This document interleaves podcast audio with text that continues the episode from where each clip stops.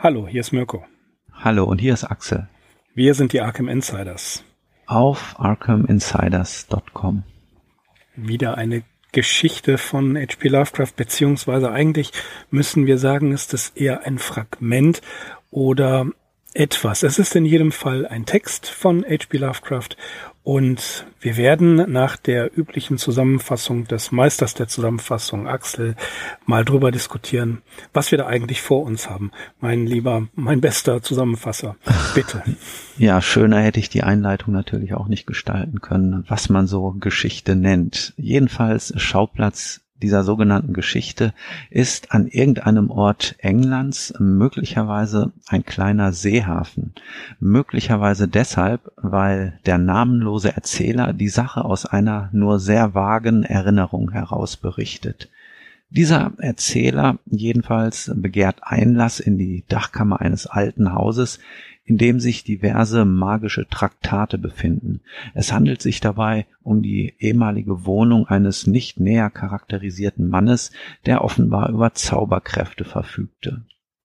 Dieser Unbekannte ist tot und sein Grab unbekannt. Neben der Bibliothek befindet sich in der Kammer noch ein kleiner Gegenstand auf einem Tisch, und der Erzähler richtet seine Taschenlampe oder einen kleinen Projektor auf diesen Gegenstand, wobei der Lichtstrahl nicht weiß, sondern violett erscheint.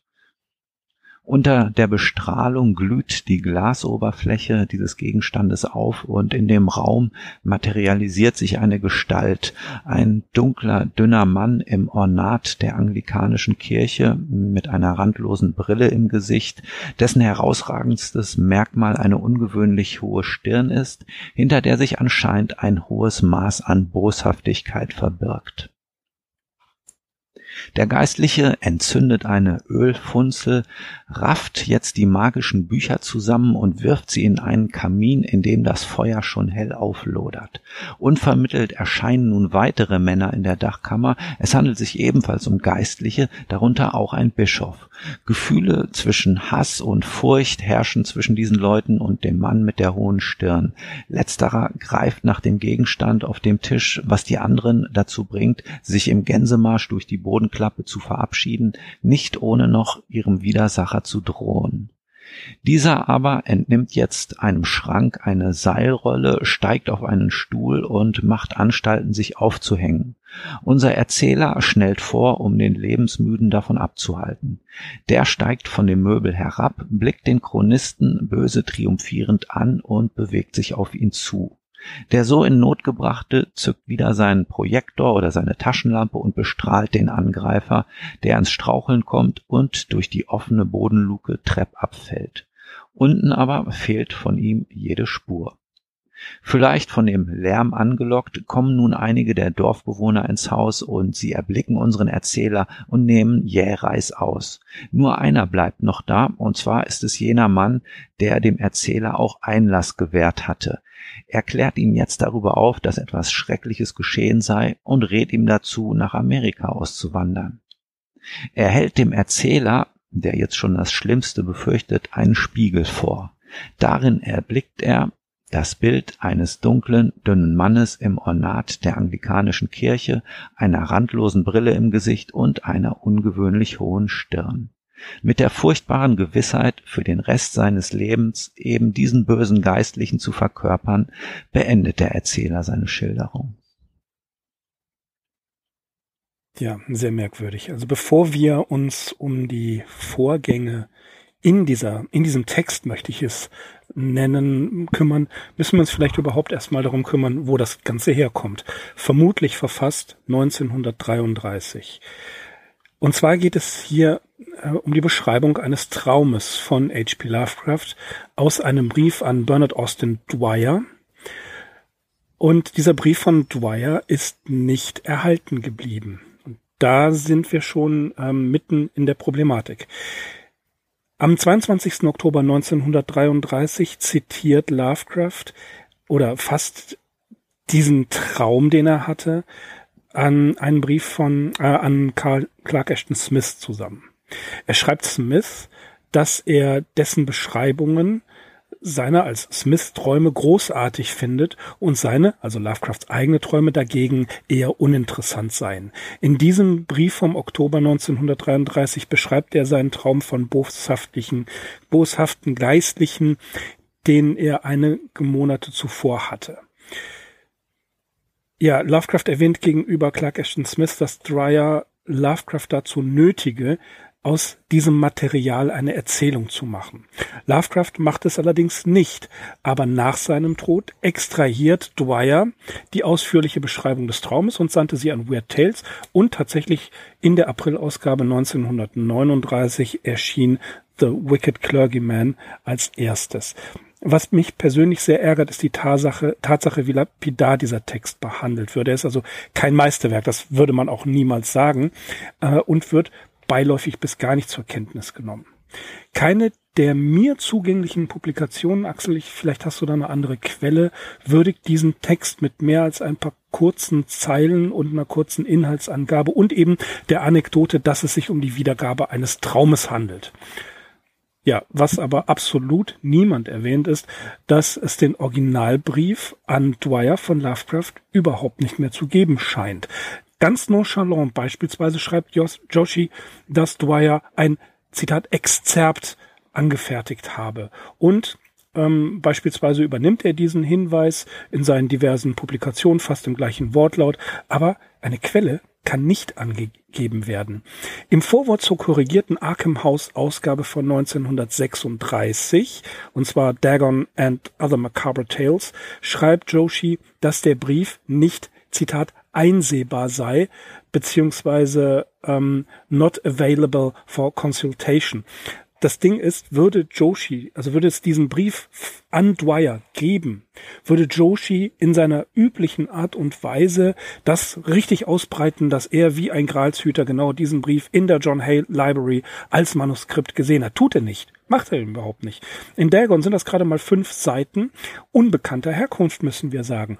Dwyer ist 1943 verstorben, also konnte er von Joshi in dieser Angelegenheit nicht befragt werden, außer vielleicht von Derleth. Aber naja, Derleth ist ja sowas wie Lovecrafts Max Brot und ist manchmal trotz all seiner Verdienste ähm, ist er auch einer von den Typen, die gerne mal in den Text eingegriffen haben, was man zum Beispiel sehr gut an der Arkham House Briefausgabe sehen kann. Es gibt also meines Erachtens nach keine verlässlichen Beweise dafür, dass Dwyer wirklich nur ein exaktes Exzerpt dieser fünf Seiten angefertigt hat oder ob er nicht sogar etwas hinzugefügt, verändert oder weggelassen hat. Und das ist es ist ja grundsätzlich kein Problem. Ähm, viele Leute haben aus den Common Placebook Einträgen oder irgendwelchen kurzen Entwürfen oder Fragmenten von Lovecraft ganze Stories gemacht. Darüber werden wir noch irgendwann zu reden haben. Aber was mich ärgert, ist, wie lapidar darüber hinweggegangen wird, so, ja, da hat Dwyer mal ein Exzerpt äh, äh gemacht und ähm, das wurde dann der boshaftliche Geistliche, boshafte Geistliche genannt. Es ist echt nicht sauber äh, editor, editionskritisch aufgearbeitet. Das wird einfach so vorausgesetzt. Und daher bin ich mit diesem Text ähm, inhaltlich nicht im Zwiespalt, aber was seine Editionskritik angeht, ist das meines Erachtens nach wird es nicht genug gewürdigt, dass hier gesagt wird, das könnte sein, dass Dwyer hier einfach stärker in den Text eingegriffen hat. Es ist nicht bewiesen, dass er es nicht gemacht hat.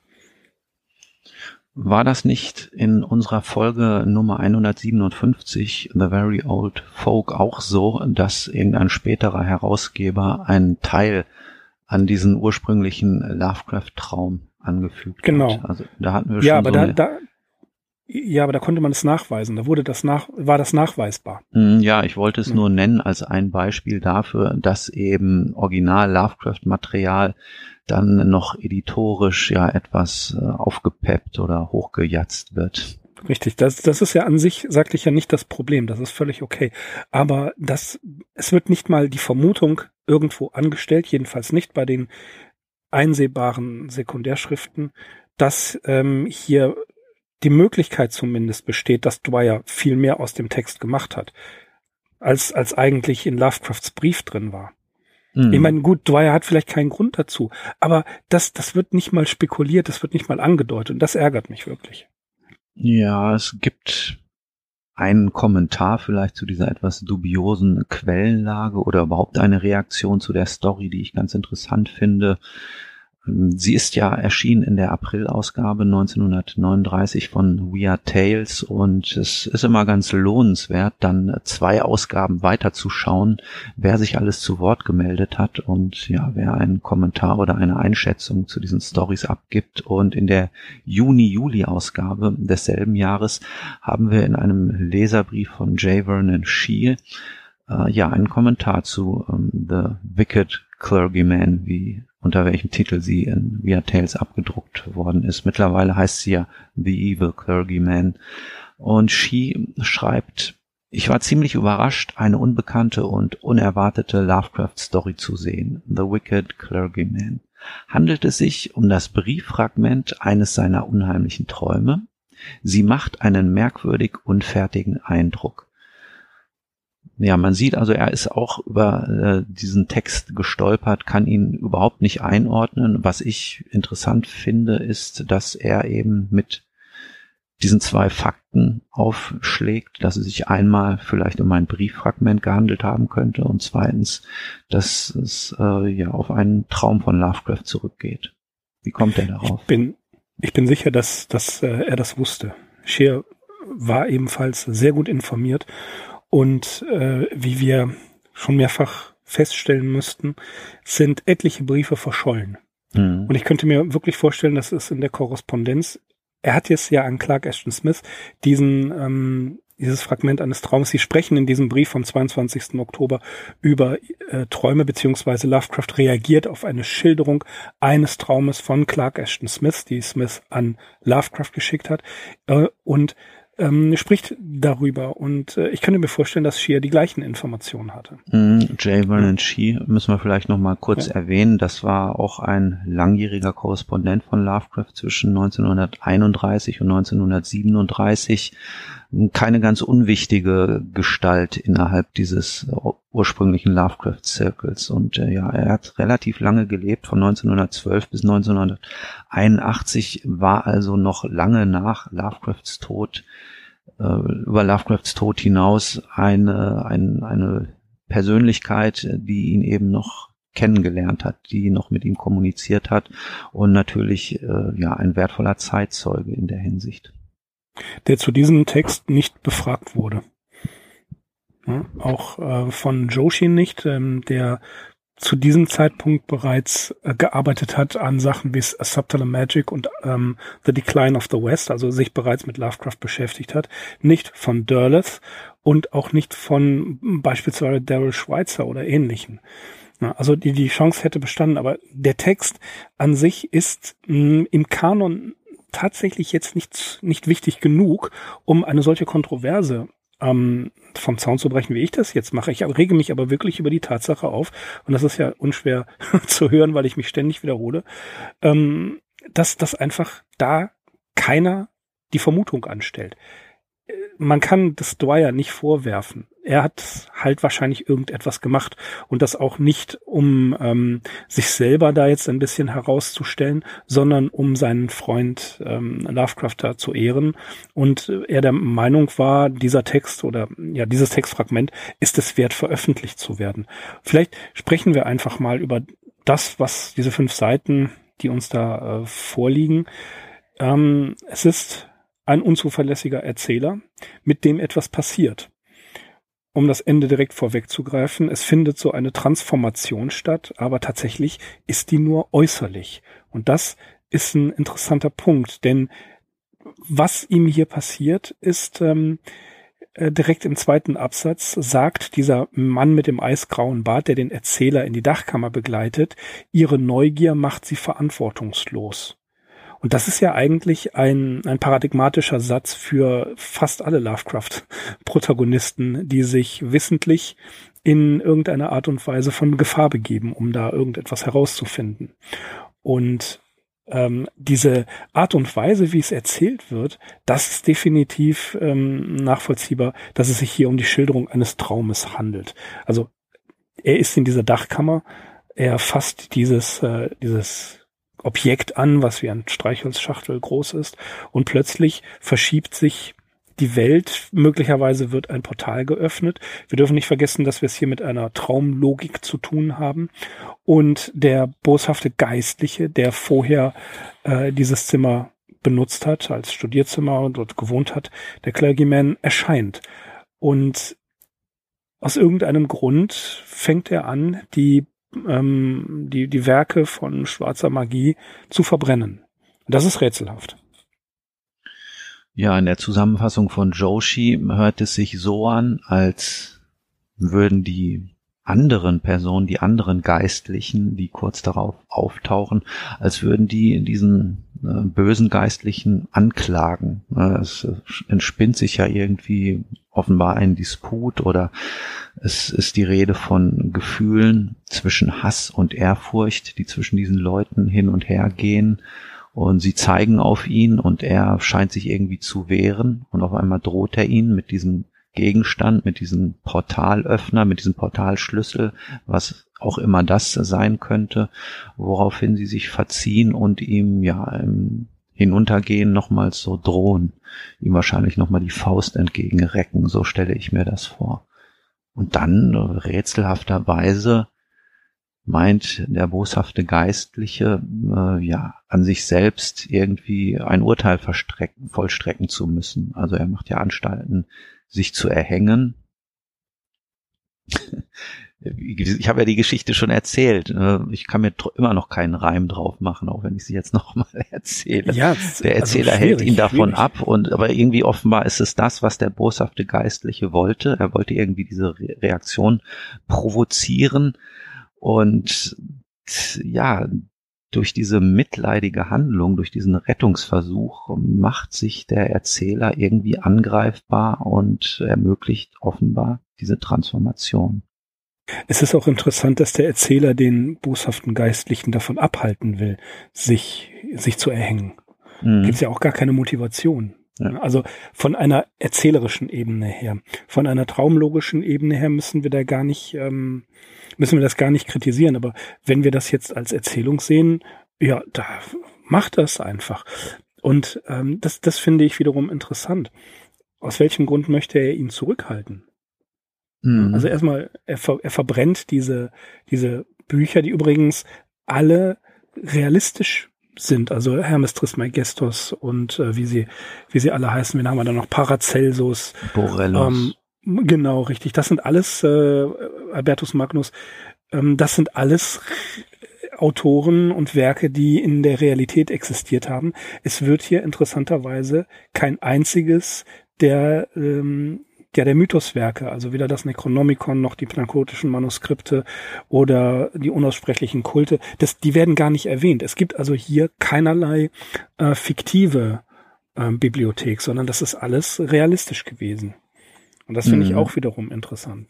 Also äh, Lovecraft würde, hätte er die Erzählung ausgearbeitet, garantiert nochmal seine Marke da gesetzt haben und hier die, die bösen Bücher, die, die alle so äh, schrecklich sind und alle verschlossen werden müssen und überall rumliegen, ähm, die hätte er hier reingebracht, ohne Zweifel.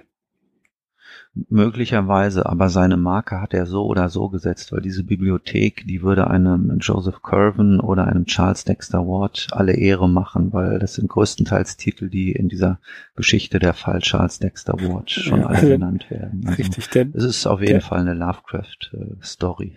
der Lovecraft Circle, der Lovecraft Lesezirkel oder so was ähnliches. Ja, genau. Ist das ja, die, die haben alle die gleichen Bücher. Ja, da, aber das, wie gesagt, ist äh, schon interessant. Äh, es werden allerdings wurmstichige Einbände mit sonderbaren Hieroglyphen, die er nicht entziffern kann, von denen er nicht weiß, wo die herkommen. Das könnte auch das Necronomicon sein in seiner Originalausgabe. Ausschließen können wir es nicht, nur sie werden nicht namentlich erwähnt. Mhm. Ja, also das ist jetzt eine reine Möglichkeit. Und die ähm, ernst reinblickenden Männer in klerikalen Gewändern, ähm, wo jemand sogar das Ornat eines Bischofs getragen hat, die äh, da plötzlich erscheinen und ihn verurteilen. Also es könnte so eine, eine Reminiszenz sein. Also ähm, beispielsweise Geschehnisse, die früher da waren, die projiziert werden durch diese, durch dieses Objekt, durch die Streichholzschachtel ähm, wird quasi die Geschichte dessen, was passiert ist, erzählt. Sie ist vielleicht dadurch wie ein Projektor aufgefangen worden. Ne? Und aufgrund der Aktivierung wird diese Geschichte wie ein, ein Hologramm nochmal dargestellt. Und in, in dem Moment, ähm, wo der Erzähler etwas macht, interagiert er über die Zeit vielleicht hinweg, über die Dimension vielleicht hinweg mit dem boshaften Geistlichen und ruft diese Reaktion hervor und hindert ihn aus irgendeinem rätselhaften Grund daran, sich, äh, sich selber zu erhängen. Also erstmal wird das Urteil der Bücher voll Verbrennung, das offensichtlich durch die anwesenden Personen ähm, ausgesprochen wurde, vom Geistlichen selbst vollstreckt und dann äh, der drohende Selbstmord aus irgendeiner Motivation heraus. Er hält ihn davon ab und dann, dann sagt er ähm, tatsächlich, dass der, der Geistliche eine Art von, mit ihm mit einer Art von Triumph anblickt, die den Erzähler verwirrt und beunruhigt. Ein wölfisches Grinsen, das wird, glaube ich, zwei oder dreimal ähm, erwähnt. Und in, in dem Moment, das hattest du ja schon gesagt, ist, liegt die Vermutung nahe, dass das eigentlich genau von dem boshaften Geistlichen provoziert worden ist. Dass diese ja, das Interaktion stattfinden muss. Das ist definitiv eine Masche, irgendeine Art Falle, die er da errichtet hat, weil, er, weil wir erfahren am Schluss der Geschichte auch von dem Mann mit dem eisgrauen Bart, dass unser Erzähler also schon Vorgänger gehabt hat und einer hat sich danach auch das Leben genommen. Also es Richtig, gab schon einen, mindestens einen, der dann eben die Gestalt des boshaften Geistlichen angenommen hat und das nicht ertragen konnte und sich daraufhin das Leben genommen hat. Genau, und es wird ja auch gesagt, äh, ganz zu Anfang sagt dieser Mann mit dem eisgrauen Bart, der den Erzähler in das Turmzimmer führt, äh, ja, er, und das er ist kursiv geschrieben, wohnte hier. Mit anderen Worten, ähm, er sagt dann auch noch, sie wissen, was er tat. Und ähm, das, das äh, ist ja offensichtlich, ist dieser boshafte Geistliche sowohl dem Erzähler bekannt, als auch diesem äh, Menschen, der ihn raufführt. Die beide kennen die Geschichte, die wissen, was vermutlich passiert ist. Und ja, wie du schon sagtest, das äh, ist schon mal passiert äh, in, in dieser Dachkammer. Und auch dieser Mann mit dem eisgrauen Bart reagiert hier mit einer unglaublichen Besonnenheit. Ne? Er ist der einzige von mhm. den Menschen, die, die dann äh, den Erzähler sehen in seiner verwandelten Gestalt, der mit einer Besonnenheit reagiert, so als hätte er äh, einen, wie, wie soll man sagen, ähnlich wie bei Beetlejuice, das Leben für die kürzlich Verstorbenen, ne? dass er sagt, so, wissen Sie was, ähm, das ist jetzt ein Schock für Sie, das kennen wir ja schon und am besten fahren Sie nach Amerika und, und tauchen dort unter oder sowas. Also als wäre das ähm, äh, nicht nur schon mal passiert, das, das liegt auf der Hand, aber als ähm, würde dieser Mann mit dem eisgrauen Bart schon genau wissen, was zu tun ist. Als hätte er da wirklich ein Manual, ähm, mit, das er wie eine Broschüre verteilt, so, wenn Sie jetzt so aussehen wie der boshafte Geistliche, empfehle ich Ihnen Folgendes zu machen. Mhm. Und die Tatsache, dass er ihm dazu rät, nach Amerika auszuwandern, ist natürlich ein ganz starker Hinweis darauf, dass der Ruf des Geistlichen nicht der beste sein kann. Ne? Weil Richtig, man genau. kann es anscheinend nicht verantworten, ähm, in dessen Gestalt durch die Gegend zu wandeln, also nach Amerika auszuwandern, das ist ja schon das Kapitalverbrechen. Das haben ja früher ähm, irgendwelche Wilderer gemacht, die den Förster erschossen haben. Wenn sie Glück haben, haben sie es irgendwie geschafft, dann äh, eine Passage in, in die neue Welt zu bekommen oder überhaupt ja Gewaltverbrecher sie sind einfach abgehauen und haben drüben dann ein neues Leben angefangen und ja. Mhm. Ja, ja an, ansonsten, ich habe eben schon die Bibliothek genannt, die einem äh, Joseph Curven oder Charles Dexter Ward alle Ehre gemacht hätten, aber wir haben natürlich noch weitere Punkte, die uns ganz klar hier an Lovecraft denken lassen. Das kommt vielleicht dabei heraus, wenn man sich also zu sehr der unheimlichen Fantastik widmet. Irgendwann fängt man an, seine eigenen Geschichten nachzuträumen. Ähm, der Schauplatz des Ganzen, diese Dachkammer, das hatten wir zuletzt prominent gefeatured in Träume im Hexenhaus. Deswegen kam hier schon gleich so ein vertrautes Gefühl wieder auf. Dann die Tatsache, dass dieser böse Geistliche am Anfang gerade einfach nur er genannt wird, also he, das erinnert uns ja auch an die gleichnamige Geschichte, die wir in unserem Podcast Nummer 143 besprochen haben. Hi. Und der boshafte Geistliche hat auch so leichte Ähnlichkeit mit diesem rätselhaften Hi aus der äh, gleichnamigen Kurzgeschichte, finde ich. Also das ist ja auch so eine mhm. ganz boshafte, dubiose Gestalt, die auch ein Verbrechen begangen hat. Ne? Richtig. Ein anderes, äh, eine andere Reminiszenz klingt an, an eine ganz, ganz frühe Erzählung, nämlich The Tomb, in der ja der Protagonist ähm, die die Gesellschaft sieht, also diese, diese Feiergesellschaft, die durch einen ähm, Blitzschlag ausgelöscht wurde. Ne? Er kann sich erinnern, mhm. er geht in dieses Haus rein und erlebt es, wie es nicht Ruinen sind, sondern wie es ganz aufgebaut ist und er die, äh, die Vergangenheit nacherlebt und auch Kenntnisse hat über die Vergangenheit. Oder The Transition of uh, Juan Romero hieß er, glaube ich, ne? Ich weiß, mm, ja. weiß es jetzt gar nicht. Aber das, das ist ja auch sowas. Oder das, was ich jetzt wiederum interessant finde, ist das, das Wechseln in eine, also eine Transformation, äh, ja, Transzendenz. Also offensichtlich hätte es ja passieren können, dass der boshafte Geistliche sich nicht nur äußerlich der Gestalt des Erzählers bemächtigt, sondern dass vielleicht sein Geist auch in ihn gefahren wäre, wie bei Charles Dexter Ward. Mhm. Ne? Also das, das, das hätte ja passieren können. Es, es, es bekommt ja nicht dazu. Es passiert ja vorher noch was. Und der, ähm, zumindest äußerlich hat er sich schon verändert, aber vielleicht ist der Geist des Geistlichen, Verzeihung, nicht in ihn gefahren oder hat nicht in ihn fahren können. Das wäre aber vielleicht noch passiert, wer weiß. Mhm. Denn Klar, was hat, also, was hat eine, so, so, so ein, äh, Verzeihung, was hat so ein boshafter Geistlicher davon, wenn er so nur sein Aussehen äh, weitergibt? Das bringt ja nichts. Ne?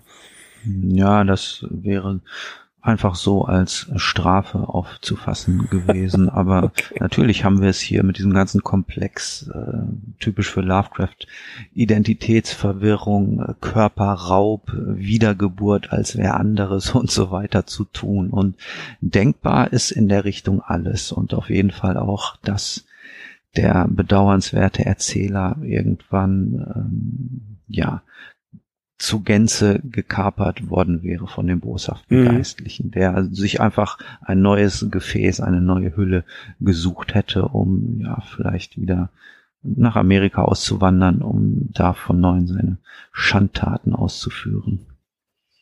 Ja, es ist wie, wie in den anderen Fragmenten, äh, Nyarlathotep, Azathoth und so weiter, die ja auch auf Träumen beruhen. Ähm, wie viele, viele Geschichten ziehen ihre Kraft aus Lovecrafts äh, Unbewussten, eben aus seiner persönlichen Traumwelt. Und dass ein Clark Ashton Smith schreibt, ja, meine Träume sind ja gar nicht so interessant, ja, das ist so ein bisschen ähm, Fishing for Compliments. Obwohl ich glaube, Clark Ashton Smith gegenüber hat Lovecraft das richtig ehrlich gemeint.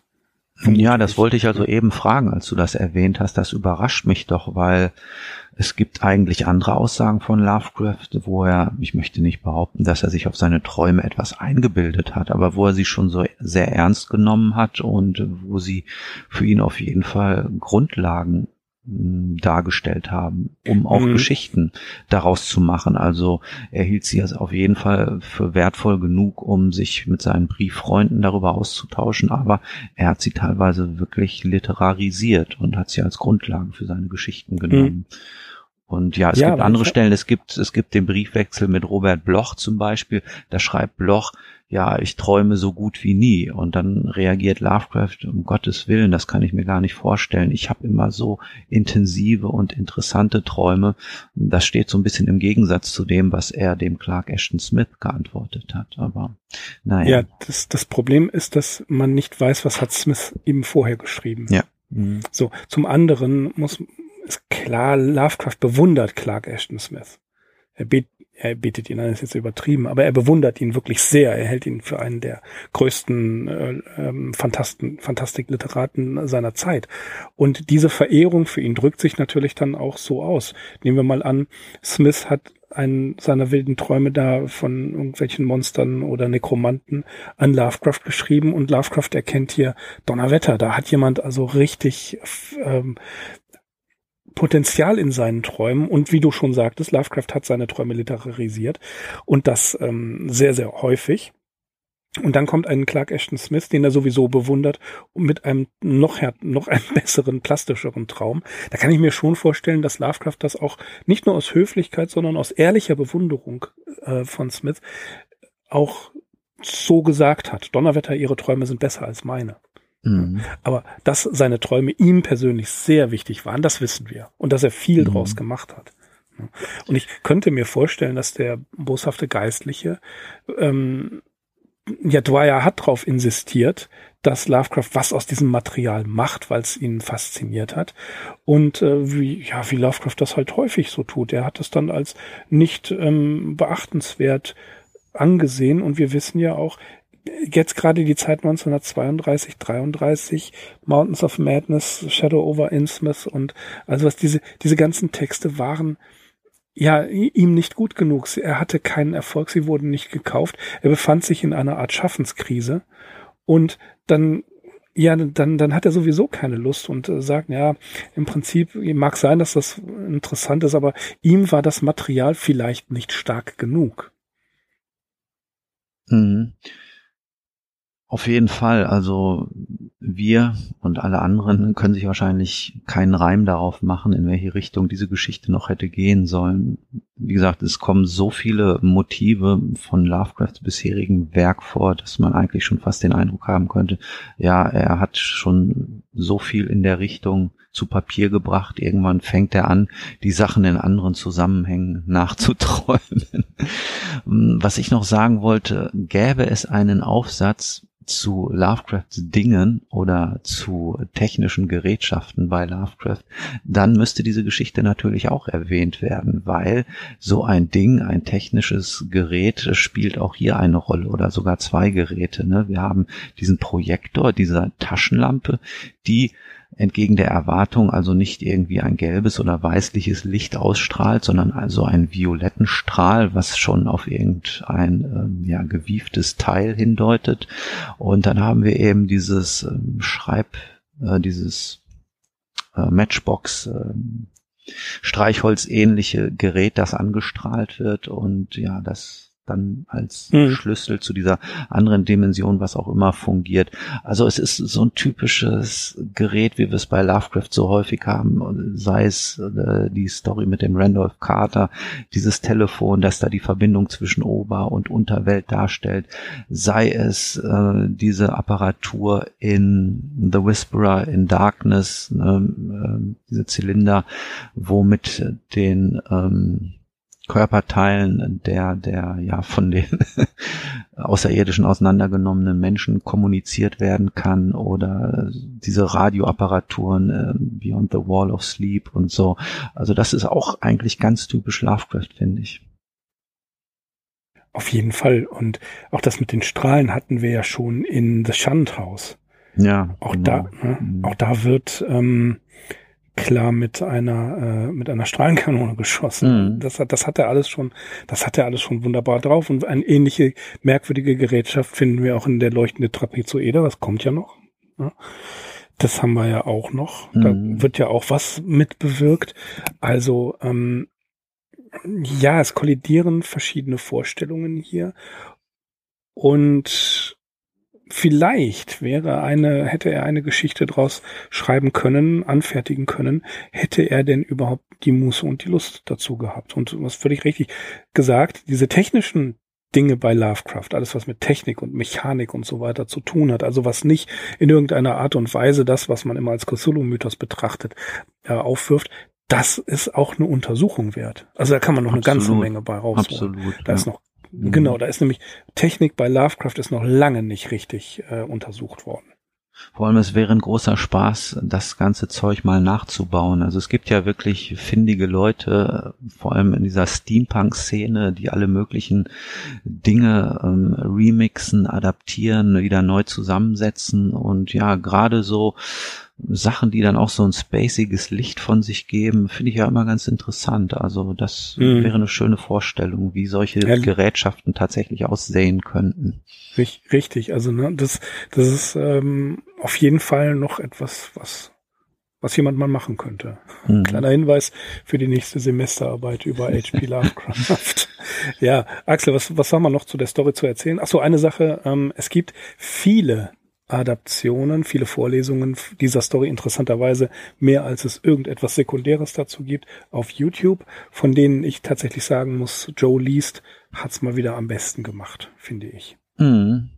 Ja, ansonsten stimme ich dir zu, was du vorhin auch gesagt hast. Diese Geschichte gehört nicht zum Kanon und auch ich habe die Vermutung, dass sie vielen Leuten nicht bekannt ist und wenn man sie einmal gelesen hat, fällt es nicht schwer, sie relativ schnell wieder zu vergessen. Also ich wusste hm. schon nicht mehr, was eigentlich drin passiert und sie ist auch in einer deutschen Übersetzung relativ spät erst zu uns gekommen. Im Surkamp Verlag ist sie zum Beispiel in diesem Band in der Gruft enthalten, in der Gruft und andere makabre Geschichten.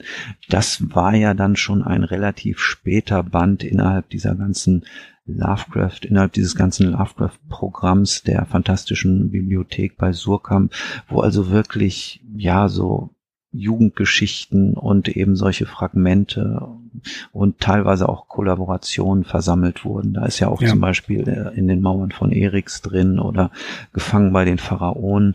Äh, dann diese ganz frühen Sachen wie äh, das Tier in der Höhle. Also nachdem man wirklich schon das Hauptwerk von Lovecraft veröffentlicht hatte auf Deutsch, ist man dann dazu übergegangen, alles noch zusammen zu kratzen, was es noch gab. Und so ist diese Geschichte dann in einer deutschen Übersetzung erschienen. Richtig, ja. Also das ist tatsächlich eine Geschichte, die ich will nicht sagen zu vernachlässigen ist, äh, aber ich bin wirklich kritisch aufgrund der unklaren Editionshaltung. Wie es, wo es kommt sie her? Ist es, was hat Dwyer daran gemacht und so weiter?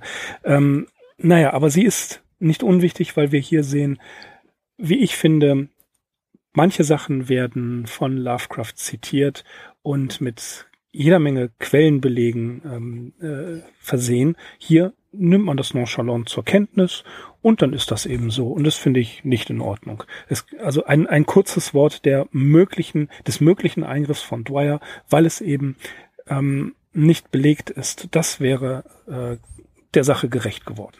So. Tja, man müsste mehr über den Dwyer wissen, was das ja, für ein Mensch ja. gewesen ist. Das weiß ich, ich halt also, auch nicht das ist ja das andere Problem. In der Enzyklopädie ist er mit einem kurzen ähm, Text belegt oder da ist nicht viel rauszuholen. Ich vermute nicht, dass er, dass er so ein, ein Fledderer war und äh, sich in den Vordergrund, das sagte ich ja schon, in den Vordergrund stellen wollte. Er selber sagte zu Lovecraft, das Material ist es wert, dass du eine Kurzgeschichte daraus machst. Lovecraft hat das anders gesehen und Dwyer nach seinem Tod, der Brief war ja an ihn gerichtet, insofern war er in seinem Besitz und es war auch durchaus denken wir an Lovecrafts Großzügigkeit, seiner, was seine Schöpfungen angeht, ähm, fühlte sich Dwyer auch dadurch vielleicht bemüßigt, genau im Sinne Lovecrafts zu handeln. Ich glaube, dass er nur die besten Absichten hatte. Ja, definitiv. Ähm, da reiht er sich ja ein in ähm, ja so einen Kreis von sehr rührigen Leuten, August Derleth und ähm,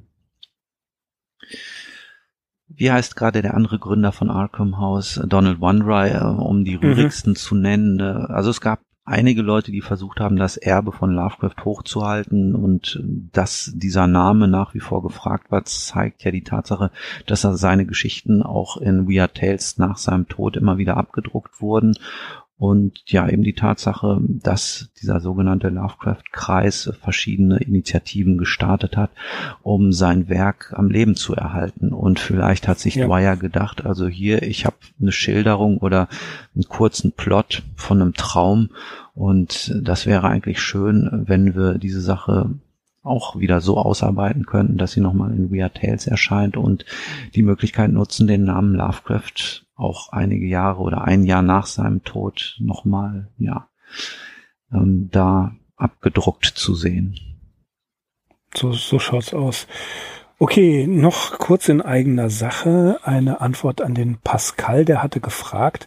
Ähm, Philip K. Dick, da sagte ich in einer Episode die allseits bekannte Geschichte, wie Philip K. Dick auf die Aussage reagiert, dass er statt Kurzgeschichten doch besser Romane schreiben sollte. Es gibt auf YouTube ein Interview, ähm, muss man einfach eingeben, Philip K. Dick, Rare Interview. Da sagt das unter anderem. Dieses Interview ist ähm, ja eine das, gibt es als Mitschrift in dem Buch Gestalter der Zukunft, Science Fiction und wer sie macht von Charles Platt, äh, bekannt äh, aus dem ähm, Hohenheim Verlag, Edition SF im Hohenheim Verlag. Das ist also, ähm, sollte man sich antiquarisch besorgen, das sind wirklich die Protagonisten der Science-Fiction-Literatur, die hier Auskunft geben. Da sagt es unter anderem. Und es wird beiläufig erwähnt in einer Dokumentation, beziehungsweise es gibt zwei Dokumentationen, ähm, wenn man eingibt, Philip K. Dick Documentary, dann kommt ähm, The Afterlife zum Beispiel, The Afterlife of Philip K. Dick und da wird das meines Wissens nach auch erwähnt. Und ähm, bei Sutton in Divine Interventions äh, wird auch das gesagt. Also es taucht immer mal wieder am Rande auf, dass er damals zwar viele Kurzgeschichten produziert hat. Ähm, kleiner Hinweis darauf, die Kurzgeschichten besprechen wir in dem ähm, in dem Rewrite Podcast. Da hatte ich die Ehre, schon Gast zu sein. Da haben äh, habe ich mit dem Team vom Rewrite Podcast die ersten sechs Kurzgeschichten waren es, glaube ich, von Philip K. Dick ähm, mal beschrieben und da geht es los im Jahr 1952. Da haut er also eine Kurzgeschichte nach der anderen raus, aber es bekam nicht genug Geld rein und später bei seiner dritten Ehe ähm, sagte er, er hatte extrem ein, also der Lebensstil seiner Frau war extrem teuer. Er hatte Kinder, die er versorgen musste. Und dann ähm, war es äh, Ackerman und Van Vogt, glaube ich, die ihm dazu geraten haben, doch besser Romane zu schreiben, weil Romane sich einfach besser verkauften. Ein gleiches übrigens, was Stephen King in On Writing über sich sagt. Da wurde auch gesagt, Kurzgeschichten schön und gut, aber die bringen nicht genug Geld. Schreib einen Roman und daraufhin hat er Carrie geschrieben. Das ist in etwa die Genese. Ich wollte die Antwort nicht schuldig bleiben, aber lieber Pascal, ich hoffe, ähm, dass das jetzt gute Auskunft war. Und beim nächsten Mal in der nächsten Folge, ja, Axel, da lernen wir wieder alle sechs Kammern. Ne? Da wird scharf geschossen. Wie bei ah, Herbert West. Ich verstehe, du spielst an auf um, The Thing on the Doorstep, das Ding Thing auf der Doorstep, Schwelle. Genau, richtig. Also da wird erstmal, erstmal wird hier direkt geschossen scharf mhm. geschossen. ja. Ein genialer Anfang, einer der schönsten Anfänge von Lovecraft überhaupt. Absolut. Es gibt eine ähm, bei HP Podcraft, als die das vor Jahren besprochen haben, äh, da, da glaube ich, Andrew Lehman zitiert diesen, diesen ersten Paragraphen. Das ist hervorragend, weil er das mit einer äh, ähnlichen Stimme macht wie bei ähm, The Temple. Mhm. Ne? Bei The Temple sagt ja auch ähm, unser Kapitän, ich habe alle sechs Schüsse auf ihn abgefeuert. Bei Herbert West wird äh, eine komplette Kanone geleert und jetzt hier beim Ding auf der Schwelle wird auch nochmal scharf geschossen und äh, alles, was was geht, wird reingepumpt an Blei. Ne? ähm, also das geht schon zur Sache, The Thing on the Doorstep. Und es ist tatsächlich eine der Geschichten, die definitiv zu dem, zum Kanon gehören und 1937 äh, bei Wet Tales veröffentlicht worden sind. Also haben wir jetzt hier mal wieder eine Geschichte in, bei der Lovecraft auch wirklich ähm, einen gewissen Erfolg hatte. Ja, ich bin auf jeden Fall gespannt. Auf jeden Fall wird's wieder eine längere ja. Geschichte. Mhm. Tja. Ja. ja, auf jeden Fall. Und schönen Gruß an Lena Ries, die ähm, geschrieben hatte auf Twitter, dass sie die heutige Folge schon, dass sie die Geschichte dazu schon im Vorfeld gelesen habt, hat. Äh, das finde ich sehr gut. Das ist ähm, sehr vorbildlich. Und liebe Leute, das Ding auf der Schwelle könnt ihr auf jeden Fall lesen, beziehungsweise gibt's garantiert auch auf YouTube zum Nachhören. Ähm, ich freue mich schon auf die Geschichte, äh, denn da ist Action angesagt. Okay, ja gut. Dann lassen wir es für heute dabei ähm, mit ja, dem die, Bos die boshaften, dem boshaften Geistlichen, genau, lassen wir es dabei boshaften Arkham Insiders. ja. Das wäre ja furchtbar, wenn jemand mit meinem Gesicht rumlaufen würde. Das Und mit meinem erst. Ja. Nein, nein. Ja. okay, liebe Hörerinnen und Hörer, wir danken euch wieder fürs Zuhören, ähm, machen einen kurzen Abschied. Ich bin Mirko. Ich bin Axel. Wir sind die Arkham Insiders. Auf arkhaminsiders.com. Bis zum nächsten Mal. Macht's gut.